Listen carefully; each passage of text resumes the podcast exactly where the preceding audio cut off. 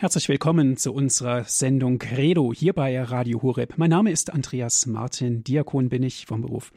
Heute sprechen wir lapidar ausgedrückt über die Hochzeit. Hochzeit, weil wir zusammengehören, das ist unser Titel unserer Sendung. Immer wieder finden in der katholischen Kirche Hochzeiten statt. Aber warum? Das ist die Frage. Was bewegt die Menschen zu heiraten und was genau bedeutet das Sakrament der Ehe? Hier nur ein Ausschnitt dieser Fragestellungen rund um die Hochzeit. Sie merken schon, es gibt hier viel zu erfahren. Ich darf ganz herzlich unseren Referenten der heutigen Sendung begrüßen. Es ist Pfarrer Dr. Ulrich Lindel. Er ist uns telefonisch zugeschaltet. Herzlich willkommen, Herr Pfarrer Lindel. Herr Martin, Ihnen, der Hörerfamilie von Radio Horeb, ein ganz herzliches Grüß Gott vom Wallfahrtsort Bieberbach, vom Herrgöttle in Bieberbach, allen, die jetzt uns zugeschaltet sind an den Radioapparaten. Sie haben jetzt schon eins vorweggenommen, Herr Pfarrer Lindel. Sie sind Pfarrer in Bieberbach, eine Wallfahrtskirche, haben natürlich auch mit vielen Hochzeiten zu tun, logischerweise als Pfarrer. Darüber hinaus sind Sie bischöflicher geistlicher Rat und Leiter der Hauptabteilung 3 kirchliches Leben im bischöflichen Ordinariat in Augsburg. Wie bereits schon erwähnt, Sie sind Pfarrer in Bieberbach und haben natürlich auch mit Hochzeiten zu tun. Schauen wir auf die Statistik, da fällt uns auf, dass eigentlich die Zahl der Hochzeiten immer weniger wird und vor allen Dingen die Scheidungsrate immens steigt. Können wir davon ausgehen, dass die Ehe in einer gewissen Krise ist? Ja, Sie haben es gerade gesagt, es klingt etwas paradox, weil Hochzeit ist ja die Hochzeit des Lebens und manchmal hat man schon den Eindruck, dass diese Hochzeit in unseren Breiten einen Tiefpunkt erreicht hat. Es ist tatsächlich so, dass immer weniger äh, diese Lebensform anstreben und vor allem diese Lebensform, so wie sie die Kirche sieht, als ein Bund von Mann und Frau in Liebe und Treue auf die lange Sicht eines Lebens. Aber ich glaube, nicht nur die Ehe ist in einer gewissen Krise, auch Familie, Freundschaft, Nachbarschaft. Wir haben ja nicht nur eine steigende Zahl von Scheidungen, die eine alarmierende Sprache spricht, sondern es leben ja auch immer mehr Menschen alleine. Wenn man der Statistik glauben darf, sind es bundesweit 40 Prozent der Menschen, die alleine leben und das ja nicht immer, weil sie es wollen. Und in manchen Großstädten ist es schon weit mehr als die Hälfte diese sogenannten Single-Haushalte. Auf der anderen Seite spricht man von Patchwork-Familien und dieser Begriff klingt schon etwas merkwürdig, aber tatsächlich ist es so, dass äh, viele Kinder heutzutage in Patchwork-Familien aufwachsen, wo gar nicht mehr so ganz klar ist, wie die Bezüge eigentlich sind. Aber das Grundproblem ist ja nicht eines, das jetzt zunächst die, Hoch die Ehe betrifft, sondern vor allem die Beziehungen von Mensch zu Mensch. Ich glaube, dass wir Menschen uns trotz allem ja vielleicht umso mehr in diesen Zeiten, da die Beziehungen in die Krise geraten sind, nach gelingenden Beziehungen sehnen. Vielleicht heute mehr denn je. Was hilft uns, dass wir wieder beziehungsfähiger werden, wir Menschen? Ich denke, es können nicht noch mehr Beziehungen sein. Vielleicht ist das auch der Grund, warum Menschen heute ja manchmal unter Beziehungsarmut leiden oder sogar eine gewisse Beziehungsunfähigkeit aufweisen, weil wir viel zu viele Beziehungen haben und unsere Beziehungen auch viel zu schnell wechseln, wechselnde Beziehungen. Manche Leute schauen immer nach, wie viele Freunde sie auf Facebook haben. Aber wichtiger als die Freundschaften, die wir im Internet pflegen, die wir vielleicht zum Teil gar nicht mehr überblicken können, ist doch die Beziehung zu Menschen, auf die wir uns wirklich verlassen können. Menschen, die unser Leben begleiten, Lebensbeziehungen. Also ich glaube, wir müssen schauen, dass wir mehr Beziehungspflege versuchen zu Menschen, die uns wirklich über lange Zeit begleiten und so Weggefährten unseres Lebens werden, auf die wir uns in guten, in schlechten Zeiten verlassen können. Und ich glaube, da sollten wir ansetzen. Wir brauchen Beziehungen und diese Beziehungen müssen wir pflegen. Und weil wir nicht alle Beziehungen pflegen können, lohnt es sich wirklich, die Menschen in den Blick zu nehmen, auf die wir uns ganz bewusst konzentrieren wollen, in aller Liebe und in aller Aufmerksamkeit. Herr Pfarrer Lindel, eine Ehe zu schließen ist ja eine Besonderheit und wenn man mal nachfragt, ja, was ist es denn, warum haben Sie sich denn gefunden, dann sagen Sie, es ist ein Zufall. Nun, bei uns glauben wir natürlich nicht immer so an Zufälle, zumal auch in der katholischen Kirche, sondern eher an Fügungen. Was ist es denn jetzt? Ein Zufall, ein Glücksfall oder eine Fügung? Ja, an Zufälle glaube ich jetzt auch nicht. Ich denke schon, dass das Wort Fügung etwas sehr Schönes ist, weil wir sehen, dass diese Beziehungen von Mensch zu Mensch eben kein Produkt des Zufalls sind, sondern einen Hintergrund haben, eine Ursache, einen Urgrund. Und ich glaube, der große Urgrund unseres Lebens und der große Urgrund unserer Liebe kann nichts anderes sein als Gott selbst. Denn Gott ist der Urgrund und der Ursprung allen Lebens und Gott ist die Liebe, wie wir im ersten Johannesbrief so schön hören. Ich glaube, dass wir tatsächlich den Grund von allem immer wieder und immer neu in Gott suchen und entdecken können. Gott ist ein Freund des Lebens und Gott ist vor allem gelebte Liebe. Und ich glaube, deswegen sind wir Menschen auch so geschaffen, weil Gott genau weiß, dass es nicht gut ist, dass der Mensch allein ist und alleine bleibt. Denn im Schöpfungsbericht gleich am Anfang der biblischen Offenbarung erleben wir das ja, dass da ein Mensch ist und Gott feststellt, dass es eben nicht gut ist, dass dieser Mensch allein ist und allein bleibt. Und darum stellt er diesem einen Menschen einen anderen Menschen zur Seite, der nicht derselbe Mensch ist. Zwar auf Augenhöhe, auf Herzenshöhe, aber er schafft den Menschen als Mann und Frau. Und er gibt sie beide einander. Er schenkt sie beide einander. Das ist etwas sehr, sehr Schönes, weil Gott eben damit nicht nur der Schöpfer des Lebens ist, sondern auch der Schöpfer der Liebe. Und ich glaube, dass es wirklich so ist, dass unsere Leben und unsere Liebe ihren tiefsten Urgrund in einem Gott hat, der das Leben und die Liebe schlechthin ist. Ich denke, dass wir uns darauf immer wieder neu besinnen können. Und die Liebe finden wir nicht, indem wir uns selber im Spiegel anschauen, indem wir uns selbst lieben. Selbstliebe macht am Ende unendlich einsam, sondern die Liebe wird dort wirklich leben können, wo sie nach dem Du des anderen sucht und so zum Wir wächst. Und ich glaube, auch darum hat ja Gott den Menschen als ein Ebenbild geschaffen, weil Gott nicht zuletzt in Beziehung treten will, eine lebendige und liebevolle Beziehung zum Menschen. Also sie merken plötzlich, alles steckt voller Leben, alles steckt voller Liebe. Und wenn wir es dann schön zusammenschauen, können wir es auf diesen wunderbaren Gedanken bringen, dass das Leben Liebe schenkt und die Liebe Leben schenkt. Und sie merken plötzlich, da denkt keiner mehr an den Zufall, sondern das Ganze ist ein wunderschönes Gleichnis der Berufung. Leben schenkt Liebe und Liebe schenkt Leben. Und dass das so ist, ist zutiefst Gott gewollt. Nicht zuletzt darum hat der eheliche Bund auch in der Schöpfungsordnung seinen Ursprung und greift die Berufung des Menschen zur Liebe auf. Ich bin Jesus sehr dankbar, dass er diesen Gedanken vom Anfang selbst aufgreift. Er nimmt das ja wörtlich. Er sagt im Matthäusevangelium, Sie kennen die Stelle ja, habt ihr nicht gelesen, dass der Schöpfer die Menschen am Anfang als Mann und Frau geschaffen hat? Und dann kommt ja das zweite Schöne dazu, dass diese Liebe, wie gesagt, Leben schenkt. Darum verlässt der Mann, Vater, der Mann, Vater und Mutter und bindet sich an die Frau und sie werden ein Fleisch.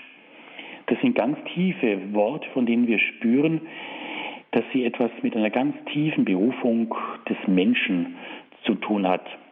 Es gibt den schönen Gedanken, den ich auch immer wieder aufgreife, der lautet, Ehen werden im Himmel geschlossen und auf Erden vollzogen. Das drückt ein bisschen aus, was Menschen spüren, die sich wirklich fürs Leben lieben und damit Ja sagen zu einem ganzen Leben in Liebe und Treue, dass sie sagen, dass wir uns gefunden haben, das ist kein Zufall, das hat etwas mit Bestimmung zu tun, das ist eine glückliche Fügung unseres Lebens. Aber es ist natürlich schon so, dass man sich als junger Mensch heranwachsen natürlich fragt, wie finde ich eigentlich den Mann oder wie finde ich die Frau fürs Leben? Da gibt es die einfache Möglichkeit, man lässt sich vom Leben und der Liebe überraschen, diesen, diese Liebe auf den ersten Blick. Übrigens gibt es die gar nicht so selten.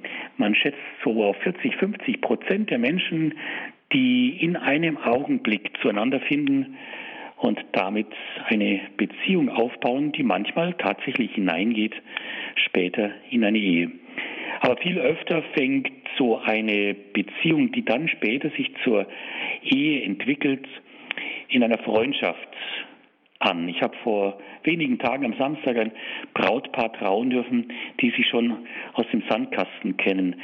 Man hat miteinander gespielt, man hat sich freundschaftlich kennengelernt und irgendwie wächst diese Freundschaft, vertieft sich, man ist verliebt, dann vielleicht verlobt. Und dann ist es so weit, dass man sich ganz genau prüfen muss. Ist es wirklich so, dass wir für ein Leben lang in Liebe und Treue bestimmt sind? Wollen wir das und vor allem können wir das auch? Es gibt ja diesen schönen Gedanken von Friedrich Schiller, den Sie, denke ich, alle irgendwie schon einmal gehört haben. Denn wo das Strenge mit dem Zarten, wo Starke sich und Mildes paarten, da gibt es einen guten Klang. Drum prüfe, wer sich ewig bindet, ob sich das Herz zum Herzen findet. Der Wahn ist kurz, die Reu ist lang. Also ich glaube, dieser Gedanke von Friedrich Schiller, der hat schon sehr viel Wahres. Das eine ist schon, dass ich, soweit ich das überblicken kann, die Richtigen in der Regel finden. Und das möchte ich so auf den kurzen Gedanken bringen, dass sich Gegensätze schon anziehen. Wer würde sich schon von uns selber heiraten? Nein, man sucht immer so den Menschen, der das hat, was mir noch fehlt. Nach dem Motto, du hast mir gerade noch gefehlt, du hast das, was ich nicht habe. Man ergänzt sich und bereichert sich so. Und das Zweite, was ich denke wichtig ist, dass sich solche Menschen, die sich finden, überlegen, wo soll denn eigentlich der Weg hingehen? Was ist eigentlich das Ziel unseres gemeinsamen Unternehmens? Und auch das kommt bei diesem Gedanken von Friedrich Schiller gut raus, dass es nur ein Eheziel gibt und einen Grund zu heiraten. Nicht, dass wir heiraten müssen, sondern dass wir heiraten wollen. Wir wollen uns. Warum? Weil wir einander lieben. Und ich glaube, gerade so die Liebe ist die Herz mit einer jeder Beziehung, gerade auch die Herz mit einer jeden Ehe, dass Menschen nur deshalb heiraten müssen, weil sie sich wirklich wollen, ohne einander nicht können und damit ein großes Ziel vor Augen haben, nämlich dieses Glück. Ich frage die Paare, die bei mir so in der Ehevorbereitung sind, warum wollen sie denn eigentlich heiraten? Und ich spüre immer raus, dass sie genau das suchen, dass sie dieses gemeinsame Glück, dieses Lebensglück suchen. Und dass sie tief in ihrem Herzen spüren, dass sie dieses Eheglück brauchen, weil sie alleine nicht mehr glücklich werden können. Ich brauche dich. Du machst mich ganz glücklich und du bist so etwas wie ein Glücksbringer in meinem Leben glaube, das ist sehr wichtig, gerade für Ehepaare, die sich ja aus dieser Sehnsucht und dem tiefen Wille miteinander das Glück zu finden, sich glücklich zu machen, dass sich Ehepaare auch nach 10, 20, 30 Jahren immer wieder daran erinnern, wir mussten nicht heiraten, sondern wir wollten, weil wir uns geliebt haben und lieben wollen, ja, weil wir uns glücklich machen wollen und ohne einander ganz einfach nicht glücklich werden können denke, das ist das Ziel und die Herzmitte, ich habe schon gesagt, einer jeden Ehe ist und bleibt die Liebe. Das hohe Lied der Liebe, das oft ja auch bei Trauungen anklingt aus dem Alten Testament, bringt so wunderschön aufs Wort. Da lesen wir, böte einer die Liebe, den ganz, böte einer für die Liebe den ganzen Reichtum seines Hauses, nur verachten würde man ihn. Also es ist die Liebe, das Größte und das Innerste, nicht zuletzt einer jeden Ehe.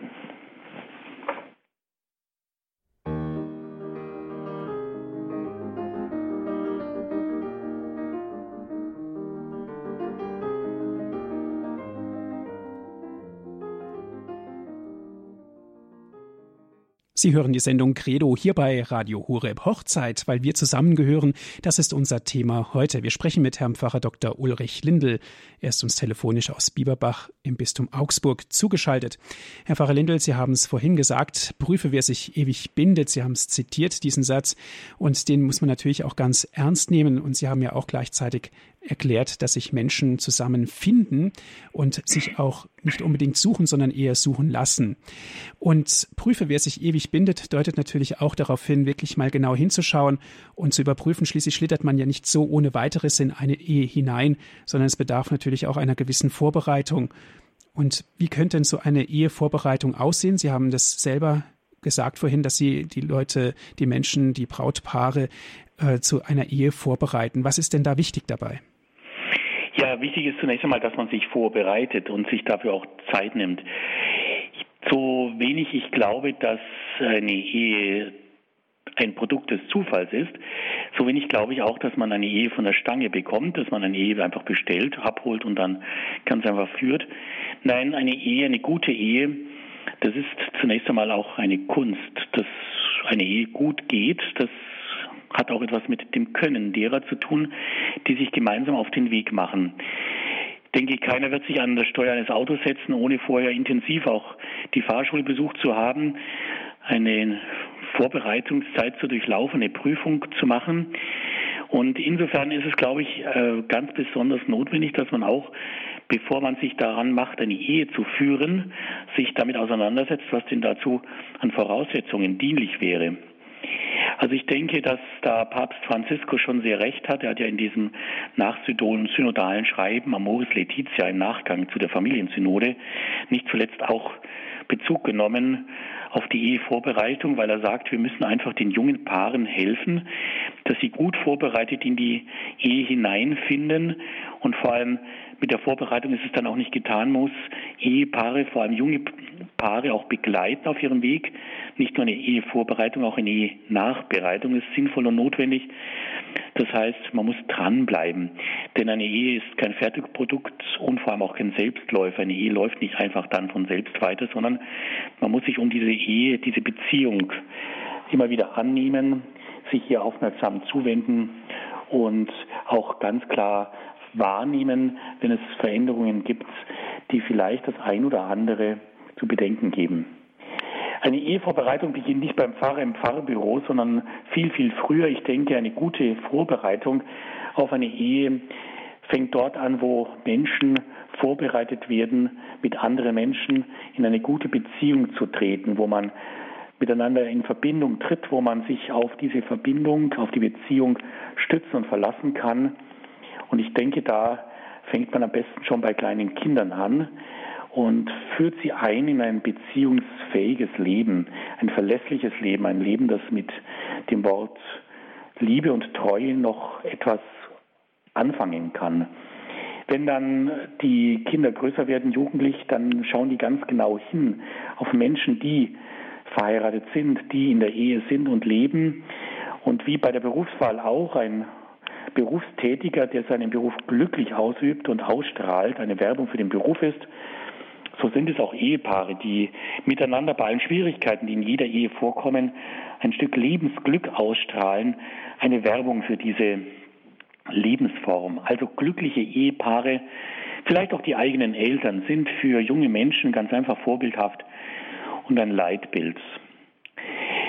Dann wird es natürlich schon darum gehen, dass man sich um das Wesentliche kümmert in der Vorbereitung. Ich bekomme immer wieder auch so mit, wie viel heutzutage um die Hochzeit und den Tag der Trauung an Organisation betrieben wird. Man sagt, es sei der schönste Tag im Leben.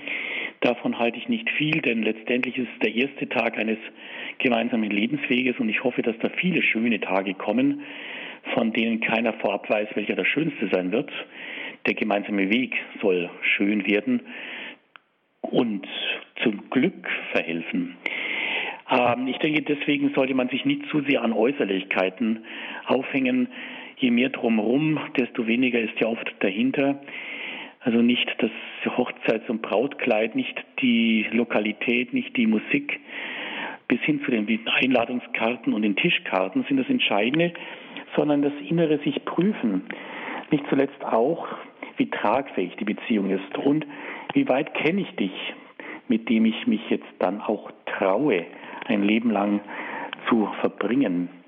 Dazu lohnt sich früh genug wirklich anzufangen und die wesentlichen Fragen zu stellen. Nicht zuletzt auch, welche Stärken und welche Schwächen hast du?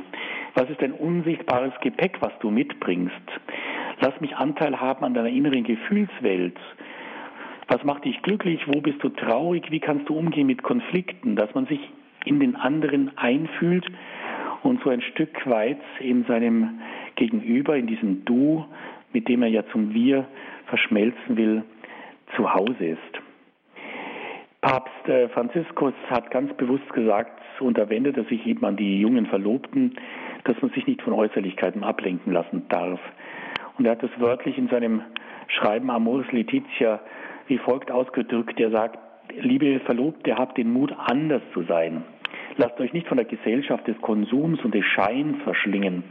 Das, worauf es wirklich ankommt, ist die Liebe, die euch eint und die durch die Gnade gestärkt und geheiligt wird. Das ist ein schöner Gedanke und ich versuche als Seelsorger, aber dafür möchte ich auch die Pfarrgemeinde sensibilisieren, junge Menschen mitzuhelfen, dass sie nicht nur ermutigt werden, sich auf den Weg der Ehe zu begeben, sondern dass sie vorab auch befähigt werden, dass sie in der Ehe wirklich gemeinsam den Weg durchs Leben gut gehen können.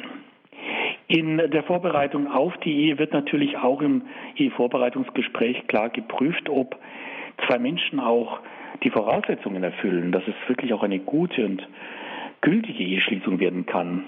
Man prüft die Voraussetzungen und das ist sicher ganz gut, weil wir ja alle das gemeinsame Interesse haben, sowohl das Brautpaar als auch die Kirche und alle, die mit dem Brautpaar verbunden sind, dass es glückt. Und die erste und wesentliche Frage gilt wirklich wollt ihr auch wirklich heiraten? Diese Freiheit, die die Liebe braucht, um wirklich auch Ja sagen zu können, spielt in der Ehevorbereitung, im Ehevorbereitungsgespräch eine wichtige Rolle. Dass es keinen inneren oder äußeren Grund gibt, dass Menschen aus ganzer Freiheit Ja sagen können zum Partner. Das ist gewissenhaft zu prüfen. Es gilt da Ehehindernisse auszuschließen, aber vor allem auch zu schauen, dass die Partner die Tragweite ihres Entschlusses überblicken können und dass sie vor allem auch einwilligen in das, was christliche Eheschließung und Eheführung dann ist und will. Es gibt dieses Eheprotokoll, vielleicht haben es unsere Hörerinnen und Hörer schon mal gesehen, vielleicht selbst in ihrem Brautgespräch. Und da gibt es einen langen Satz, der aber alles Wesentliche dann auch zur Sprache bringt und den dann die beiden Brautleute auch im Ehevorbereitungsgespräch bejahen müssen. Und dieser Satz, der lautet, wenn ich das kurz aus diesem Eheprotokoll einmal vorlesen darf, der Ehebund, also die Ehe ist ein Bund, die verbindet zwei Menschen. Der Ehebund, den beide Partner in freier Entscheidung, sehr wichtig, kein innerer, kein äußerer Zwang, miteinander eingehen. Es ist eine gemeinsame Aktion. Besteht nach Glaube und Lehre der Kirche wesentlich, wir sind wieder beim Wesentlichen, in der ausschließlichen nur du und unauflöslichen für immer Lebensgemeinschaft eines Mannes und einer Frau bis zum Tod. Die Ehe ist, und das ist ihr Wesen, in ihrer Natur, weil Gott es so will, nach auf das Wohl des Gatten sowie auf die Zeugung von Nachkommenschaft ausgerichtet. Dieser eine Satz, den ich jetzt nochmal im Stück durch und vorlesen darf, bringt im Grunde genommen alles zur Sprache, worauf eine gute Ehevorbereitung hinweisen will und auch muss, sowohl im Ehevorbereitungsgespräch als auch im Kurs, den Brautleute oft besuchen im Vorfeld und in der Vorbereitung ihrer Eheschließung. Also noch einmal diesen wichtigen Gedanken, der Ehebund, den beide Partner in freier Entscheidung miteinander eingehen, besteht nach Glaube und Lehre der Kirche wesentlich in der ausschließlichen und unauflöslichen Lebensgemeinschaft eines Mannes und einer Frau bis zum Tod. Eine Ehe ist ihrer Natur nach auf das Wohl der Gatten sowie auf die Zeugung von Nachkommenschaft ausgerichtet. Vielleicht dieser letzte Satz auch sehr wichtig, dass es wirklich darum geht, dass es dem anderen gut geht mit mir, das Wohl der Gatten. Und ich merke Menschen, die sich wirklich lieben, die ertappen sich immer wieder dabei, dass sie zunächst an den anderen denken. Wenn es dir gut geht, geht es auch mir gut. Wenn du glücklich bist, bin auch ich glücklich. Und die Offenheit natürlich für die Liebe, dass sie Leben schenkt, die Zeugung von Nachkommenschaft, das gehört auch zur Ehe wesentlich dazu. Und damit, denke ich, haben wir auf diesen zwei Sätzen das Wesentliche dessen zusammengefasst, was Ehe voraussetzt, was Ehe will und was die Ehe in ihrem innersten Wesen ausmacht. Die Frage ist dann auch, wie feiern wir die Ehe? Und die Hochzeit wird ja heute in aller Regel zunächst standesamtlich begangen. Bei manchen bleibt diese Trauung auch eine standesamtliche, aber es gibt nach wie vor doch viele Brautpaare, die sagen, für mich ist das Eigentliche nicht das Standesamt, wie sie sich ausdrücken, sondern das Eigentliche ist für mich dann, wenn ich in der Kirche heirate.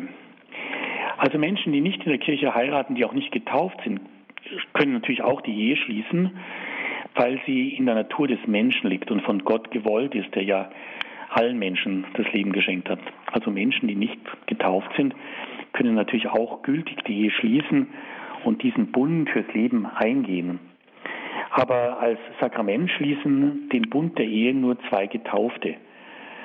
Und ich merke immer wieder, wenn Menschen sich auf diesen Weg machen, der kirchlichen Eheschließung, dass sie sagen, ja, wir wollen unser Bestes tun, aber wissen ganz genau, dass wir die Ehe allein nicht machen können. Es muss noch der Segen dazu kommen. Und das ist das, was Paulus im ersten Korintherbrief so schön ausdrückt, dass der Bund, den zwei Menschen schließen, eine Gnadengabe des Herrn ist. Und ich glaube, deswegen ist es auch gut, dass die Ehe von Getauften von Christus zur Würde eines Sakramentes erhoben wurde, dass sie also leben darf unter der Gnade und dem Segen äh, Gottes und so die Kraft bekommt, dass sie das, was Menschen aus eigener Kraft eben nicht immer möglich ist, dann von der Gnade Gottes und der Gemeinschaft in Jesus Christus erhoffen und erbitten können. Herr Pfarrer Lindel, Sie haben gesagt, dass die Ehe als Sakrament, also in die Würde des Sakramentes erhoben worden ist. Aber was macht es denn daran so besonders? Was ist denn das Wichtige dabei bei einem Ehesakrament? Ja, ein Ehesakrament ist ein, ein Zeichen, ein sichtbares Zeichen, dass äh, da von Christus her Gnade zuwächst. Denn es ist ja ein sehr schöner Gedanke, dass äh, die Ehe als ein Bund zwischen Mann und Frau ein wunderbares Ebenbild hat und ich möchte sagen Vorbild. Und dieses Ebenbild und Vorbild ist Jesus Christus. Er hat ja auch Liebe mitgebracht, unendlich viel Liebe, die aber nicht einem Menschen geschenkt hat, sondern diese Liebe Jesu Christi gilt einer ganzen Kirche. Und darum ist ja diese, dieser Bund, den Jesus mit seiner Kirche in Liebe schließt, ein Vorbild und zugleich auch der Grund für jede christliche Ehe. Und aus dieser Beziehung heraus erwächst den Eheleuten, wenn sie denn diese Gnade zulassen, und das rate ich jedem, sehr viel Kraft für eine gelingende Eheführung. Ich sage immer wieder, Ehen werden natürlich vor Gottes Angesicht geschlossen und das Sakrament spenden sich ja die beiden Brautleute gegenseitig. Sie tun dies vor Gottes Angesicht und die Kirche nimmt diesen Konsens, dieses Ja-Wort, das sich zwei Menschen schenken und zugleich empfangen, an. Aber wenn es Eheleute gut machen, dann heiraten sie nicht nur vor Gottes Angesicht, sondern, und das empfehle ich Ihnen immer wieder, führt diese Ehe ganz bewusst zu dritt, nehmt Gott mit in die Ehe hinein, lebt diese Ehe als christliche Eheleute und ihr werdet sehen, wie viel Kraft und Zusammenhalt und Gnade aus dieser Gemeinschaft erwächst.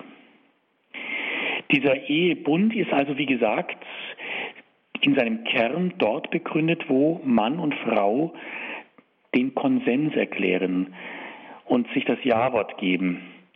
Und in diesem Ja-Wort, das nehmen sie sich eben an. Sie nehmen sich ganz an, ohne Wenn und Aber und auch nicht nur auf Zeit, sondern sie nehmen sich an auf Zeit und Ewigkeit. Ich glaube, das ist auch ein schöner Gedanke, dass wir die Ehe kirchlich geschlossen genau darunter sehen, dass die Liebe im Kern die Ewigkeit will und sich nicht mit einer Zeit zufrieden gibt. Wir wollen keine Lebensabschnittspartnerschaften schließen, sondern eine wahre Liebe hat in ihrem Herzen die Sehnsucht, dass es nie endet und sehen sich so nach der Ewigkeit.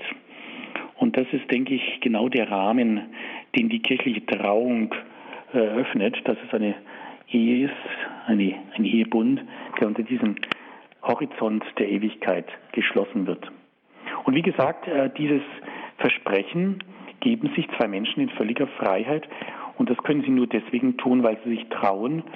Und trauen können sie sich nur, weil sie wirklich aneinander glauben und weil sie sich wirklich lieben. Nur die Liebe kann ein Ja-Wort ohne Wenn und Aber sagen und zum Ausdruck bringen.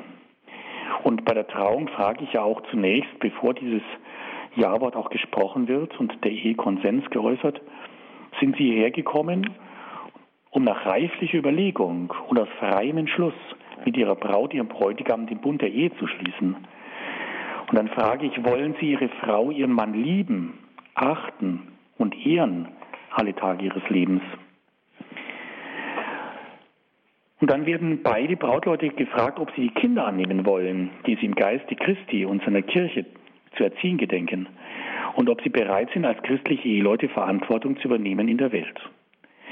Und sie merken plötzlich, auf diese Fragen kann man antworten. Entweder man sagt ja oder man sagt nein. Und wenn Menschen ja sagen, dann können sie zu dem weiter gelangen, dass dann dieses Ja-Wort bedeutet. Und das klingt dann sehr ergreifend.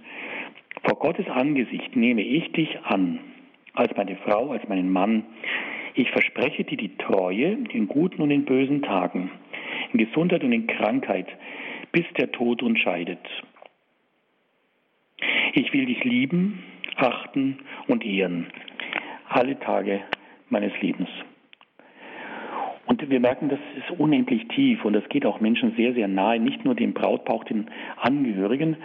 Nicht selten treten dann Tränen in die Augen, weil man merkt, dass da ein unendlich großer Augenblick geschieht, der ganz tief reicht, dass zwei Menschen sich nicht weniger als alles versprechen, sich nicht weniger als ganz anvertrauen. Ja, es ist was sehr, sehr Tiefes.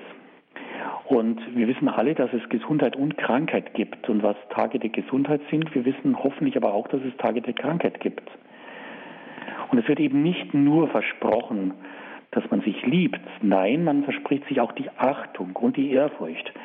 Und ich glaube, gerade Achtung und Ehrfurcht in der späteren Ehe sind sehr wichtig als Schutzfaktoren, die vor Verletzungen bewahren mögen. Und dann stecken sich die Brautleute eben den Ring der Treue an, vorher gesegnet. Und diese Eheringe, von denen ich sage, bitte lassen Sie den Ehering immer dran, Sie sind ja immer verheiratet, Sie heiraten ja ganz. Manchmal gibt es berufsgenossenschaftliche Auflagen, dass der Ehering nicht getragen werden kann, aber ansonsten würde ich sagen, tragen Sie den Ehering. Er zeigt Ihnen ganz klar, ich bin gebunden, ich bin verbunden mit einem Menschen, der sich gebunden und sich mit mir verbunden hat. Ja, und dann ist anschließend noch etwas sehr Schönes und darauf legen ja diese Brautleute auch spürbar Wert, dass sie sich wirklich hinknien und ich die Hände auflege und sie dann auch segne, dass sie wirklich unter dem Segen Gottes dann weitergehen können und ihren ewig mit der Trauung dann auch in gewisser Zuversicht und im Vertrauen nicht zuletzt auch auf das Mitgehen Gottes beginnen können. Die Trauung der, ist in der Kirche in der Regel sehr feierlich. Ich denke, es ist auch aller Grund, dass man das Fest der Liebe feierlich begeht und in einer würdigen liturgischen Feier vollzieht. In der Regel, und das ist schön, haben wir eine Eucharistiefeier. Manchmal, gerade bei konfessionsverschiedenen Trauungen, ist der Rahmen eine Wortgottesfeier. Auf alle Fälle sollte es wichtig sein, dass man den geeigneten Rahmen schafft, der wie gesagt kein nötiges Drumherum betont, aber den Zugang zur Mitte dieses Festes der Liebe gut auftut. Ich lade dann auch immer wieder ein, die Trauzeugen hinter das Paar zu treten. Ich denke, Trauzeugen sind auch wichtig. Ich nenne sie immer Eheanwälte, die das Brautpaar in einer guten, zugetanen Aufmerksamkeit begleiten sollen auf dem Weg der Ehe. Ich spüre, wie sehr dem Brautpaar gut tut, wenn Menschen mit dabei sind, die sich mitfreuen und signalisieren, wir helfen euch, dass dieser Weg wirklich gut gelingen kann. Wir nehmen dann das Ehepaar, das neu vermählte Ehepaar in den Fürbitten ins Gebet. Und ich finde es immer sehr schön, was ich auch anbiete und was oft angenommen wird, wenn ein Brautpaar am Ende der Segen der Braut der Eheschließung noch miteinander betet. Es gibt schöne Gebete, die sie äh, vorschlagen können Und so ein gemeinsames Gebet am Ende der Trauung, am Anfang des Ewiges, ist etwas sehr, sehr Schönes. Und wie gesagt, ich empfehle es den Eheleuten dann auch, dass sie dieses gemeinsame Gebet in der Ehe pflegen. Etwa am Abend vom Schlafengehen noch ein kurzer Tagesrückblick, ein gemeinsames Vaterunser. Man kann dann sich noch ein Zeichen des Segens auf die Stirn zeichnen. Das schließt so einen gemeinsamen Tag einfach gut ab.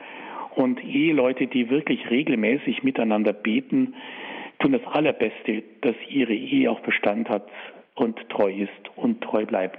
Denn sie vergewissern sich immer der Gegenwart Gottes, der treu ist. Und das wird den Eheleuten ja auch nach ihrer Trauung zugesagt. Gott will das Gute, das in euch begonnen hat, auch vollenden, denn Gott ist treu. Und auf diese treue Liebe Gottes kann man sich ganz bestimmt verlassen.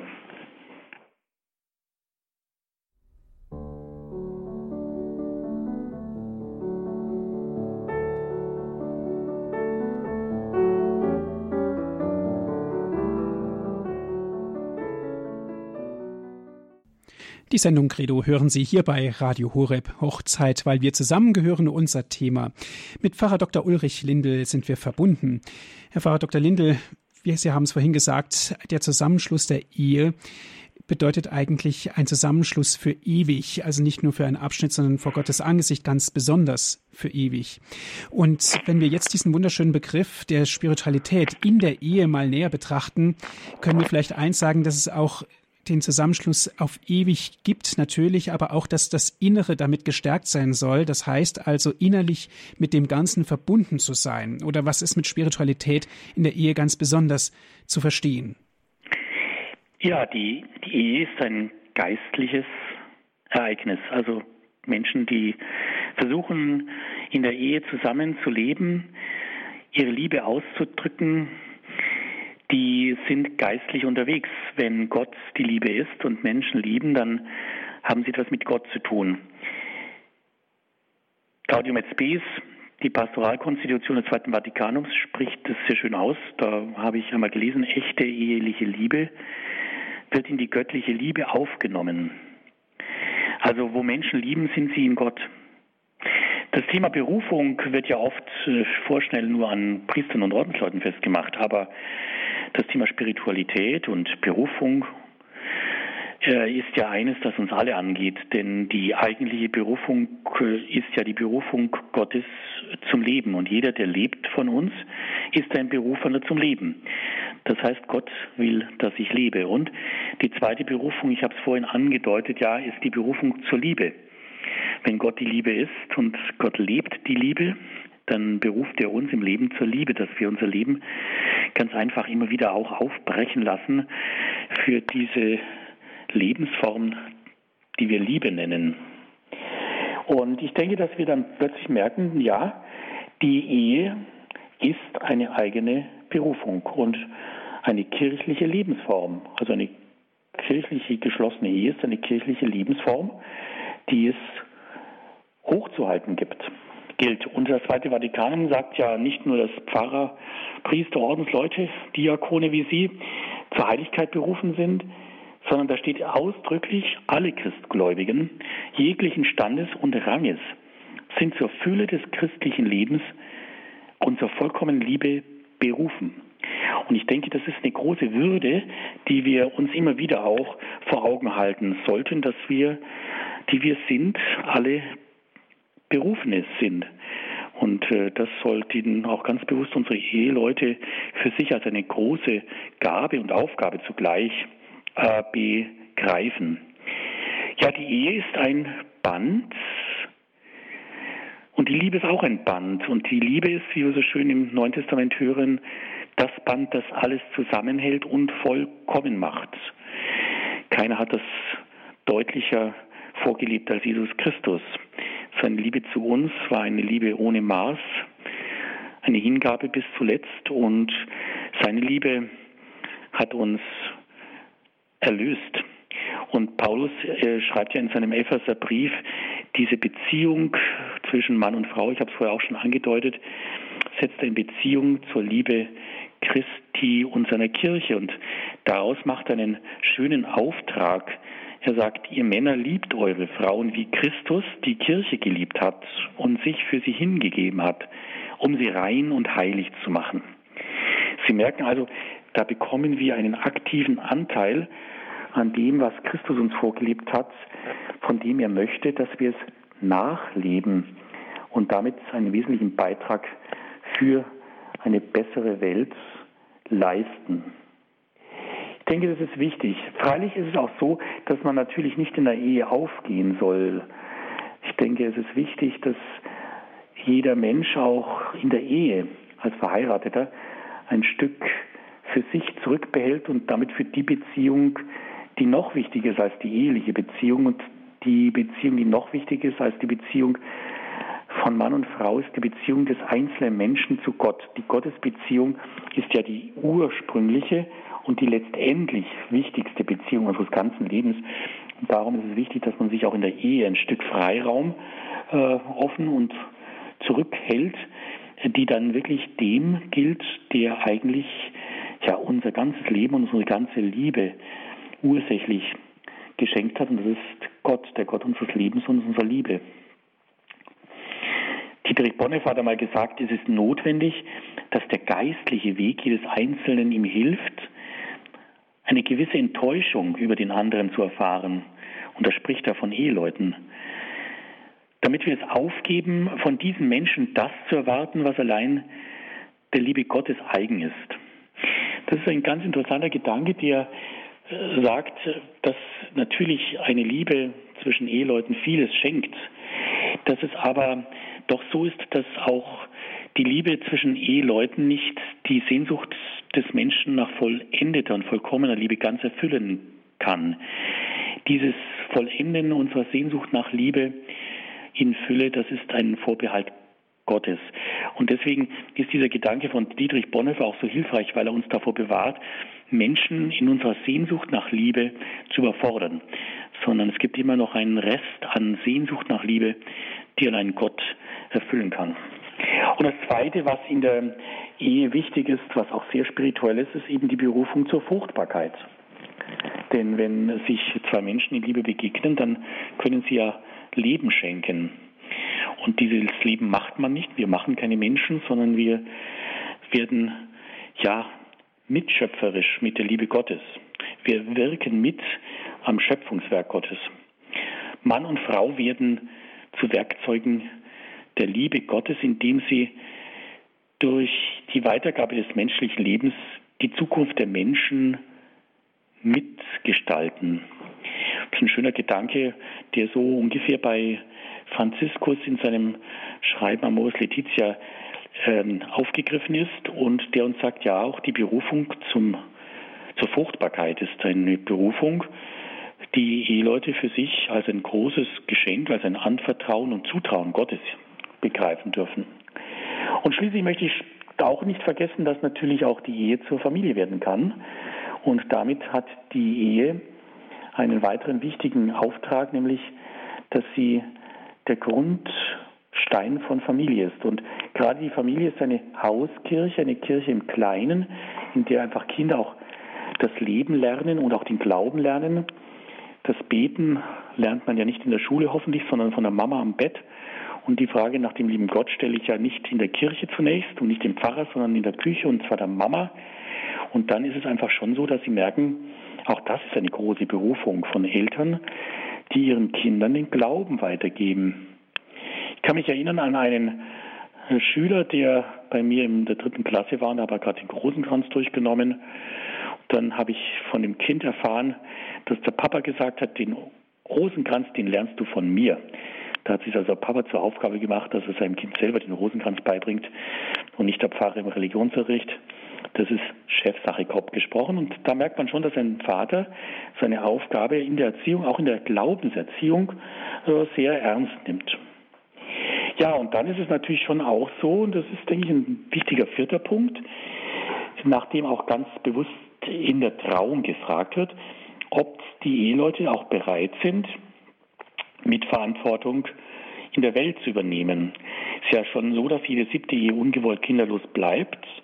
Aber unabhängig davon hat jedes Ehepaar auch seinen Auftrag in der Welt, dass man eintritt äh, für das, was Gott wichtig ist, ganz bewusst als verheiratetes Ehepaar.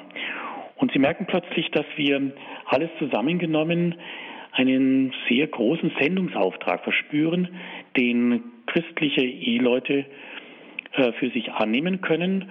Und wenn es ihnen gelingt, diesen Auftrag anzunehmen, dann leben sie in einer überzeugenden Weise ihre christliche Berufung als Eheleute.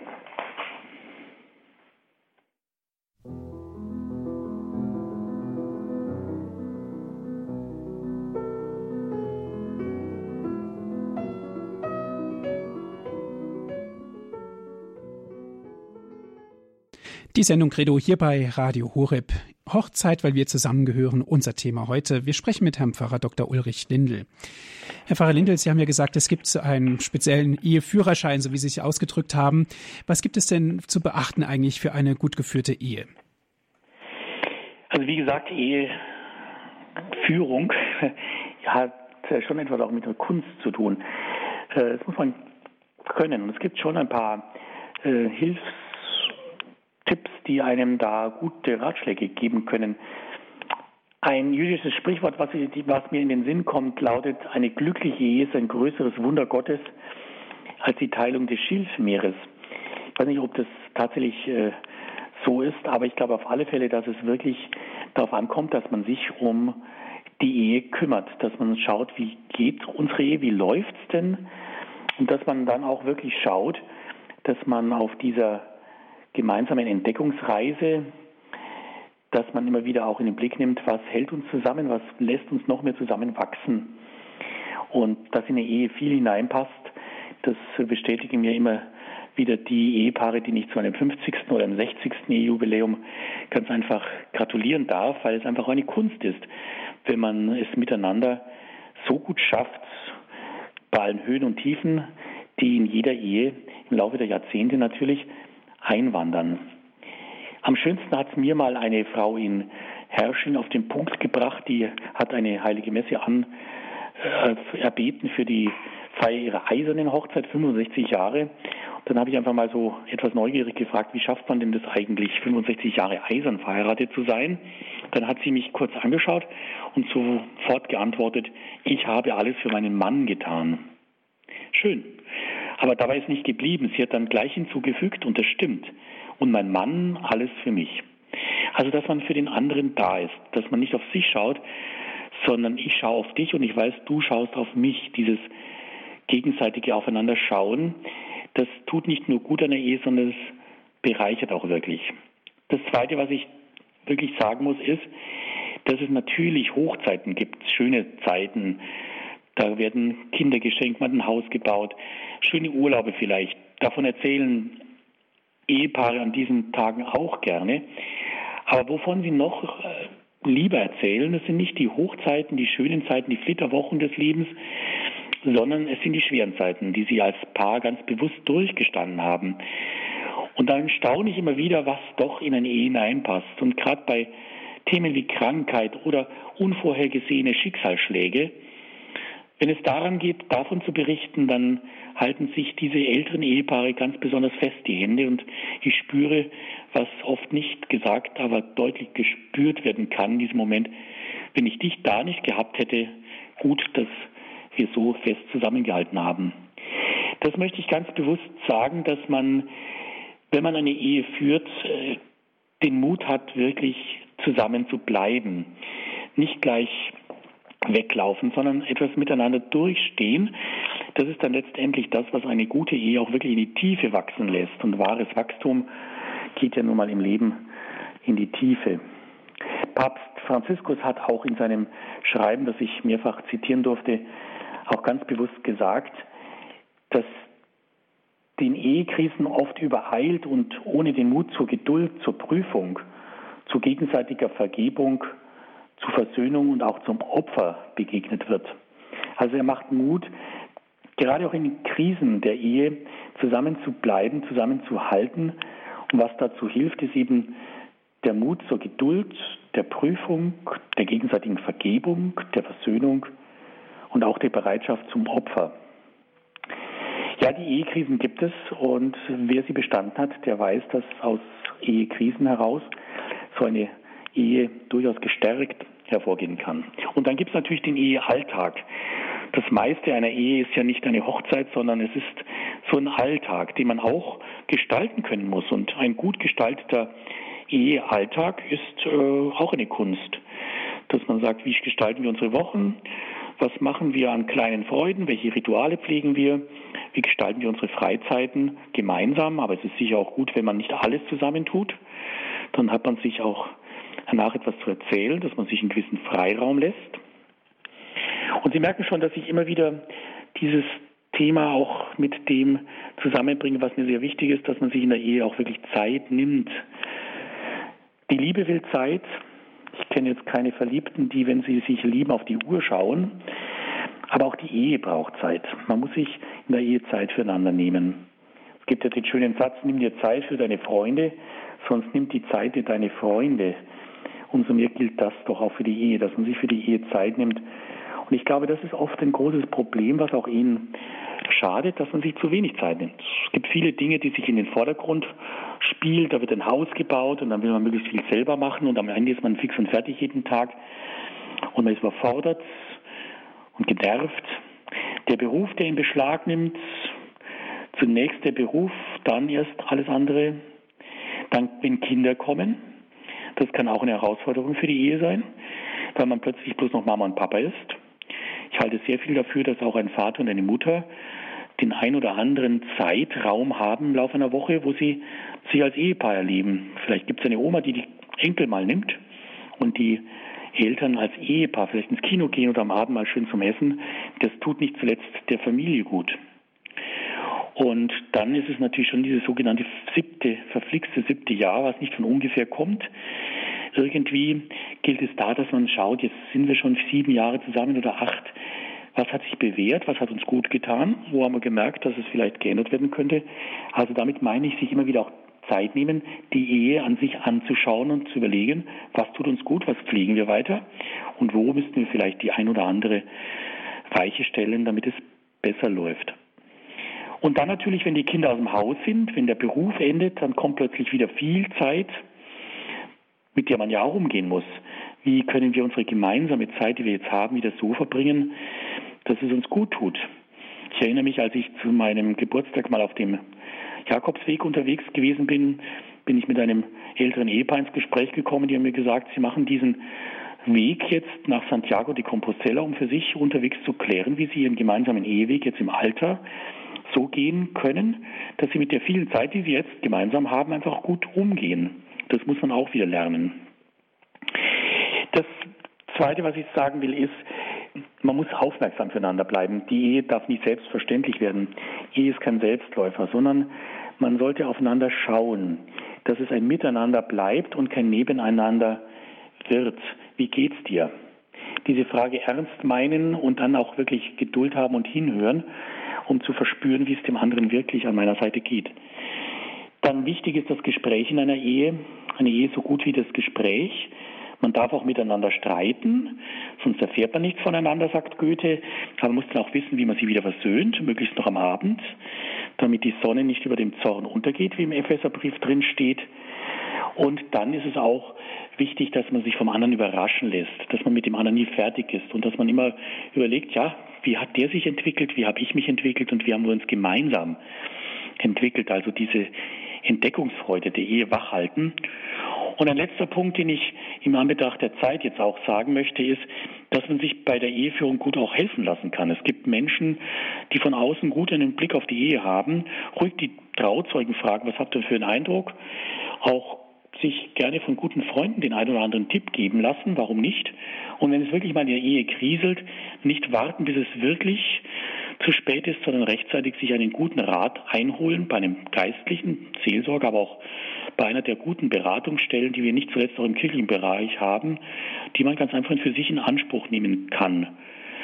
Und was ich zum Schluss einfach sagen will, ist, ich beglückwünsche alle Menschen, die sich in die Ehe hineingewagt haben, sich getraut haben, sich vertraut haben und die gespürt haben, ja, ich habe den Glücksbringer meines Lebens gefunden. Und ich möchte all den Menschen auch sagen, dass auch eine gescheiterte Ehe kein Aus ist. Im Gegenteil, es ist immer wieder auch so, dass wir uns auch nach einer Ehe, die jetzt nicht das erhoffte Glück gebracht hat, uns neu auf die Suche nach dem Glück des Lebens machen. Und einer, der uns da immer entgegenkommt und der uns bei dieser Suche nach dem Glück nicht nur helfen will, sondern es uns selbst bringen möchte, äh, das ist Gott. Und ihn wollen wir nicht zuletzt immer wieder auch anrufen, dass es unseren Eheleuten gelingt, ihre Ehe treu zu bleiben und dass es unseren jungen Menschen gelingt, Mut zur Ehe zu gewinnen und dass es unseren alleinlebenden Menschen gelingt, in Beziehungen, die eben keine Ehe sind, auch ihr Glück zu finden und damit andere Menschen ein Stück weit glücklich zu machen. Dankeschön, Herr Pfarrer Lindel, für Ihre Ausführungen heute in der Credo-Sendung hier bei Radio Horeb mit dem Thema Hochzeit, weil wir zusammengehören. Noch einige Hinweise zum Schluss möchte ich Ihnen geben, liebe Zuhörerinnen und Zuhörer. Wie immer gibt es diese Sendung auch zum Herunterladen als MP3-Datei von unserer Webseite www.horeb.org oder bestellen Sie sich einen Mitschnitt dieser Sendung bei unserem CD-Dienst. Die Telefonnummer lautet 08328 921 120 und wenn Sie von außerhalb Deutschlands anrufen, anrufen 0049 vorab wählen, dann weiter 8328921 120. Noch einmal die Internetseite www.hore.org. Dort gibt es auch alle weiteren Informationen. Herr Pfarrer Dr. Lindel, darf ich Sie zum Ende dieser Sendung um den Segen bitten? Ja, ich möchte diesem Segen ein Wort aus dem ersten Johannesbrief voranstellen ein Wort, das oft als auch Lesung genommen wird in der Trauung und das sich nicht nur an Eheleute richtet, sondern an jeden Menschen, der guten Willens ist und der Liebe dienen möchte. Wir wollen einander lieben, denn die Liebe ist aus Gott und jeder, der liebt, stammt von Gott und erkennt Gott. Wenn Gott uns so geliebt hat, müssen auch wir einander lieben. Bleibt in seiner Liebe. Das wollen wir tun, vor allem an einem Abend, an dem wir von dieser schrecklichen Nachricht hören mussten, dass ein Priester in einer französischen Kirche einem terroristischen Anschlag zum Opfer gefallen ist. Ein Ausdruck des Hasses, dem wir nur mit Liebe begegnen dürfen. So will es unser Glaube, aber mit der Entschlossenheit, dass wir eintreten für die Wahrheit. Und die Wahrheit ist die Liebe. So segne, beschütze euch und alle Menschen, die euch in Liebe zugetan sind. Der allmächtige und gute Gott, der Vater und der Sohn und der Heilige Geist. Amen. Amen. Dankeschön fürs Zuhören. Es verabschiedet sich Ihr Andreas Martin.